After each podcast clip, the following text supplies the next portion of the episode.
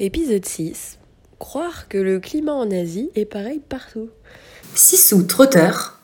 À l'écoute du moindre voyage.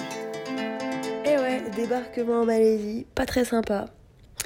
Donc maintenant qu'on est parti sur des histoires de touristas, hein, je continue. Alors cette fois, bah, je me suis fait avoir comme une débutante. Après un mois en Indonésie, où le climat était vraiment trop bien, je débarque à Bornéo en Malaisie.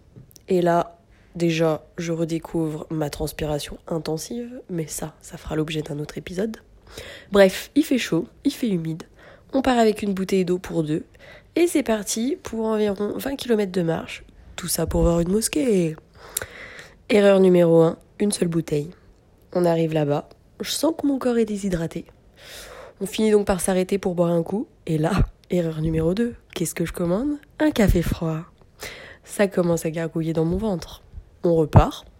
Bon, trajet retour compliqué, mais mon ventre plutôt cool. Il a attendu les derniers mètres avant notre auberge de jeunesse pour me déclencher des bons pics dans le bide.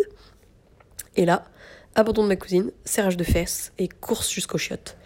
Me voilà arrivé sur la tourista numéro 2, qui a duré à peu près tout Bornéo, soit 15 jours. C'était long, très long.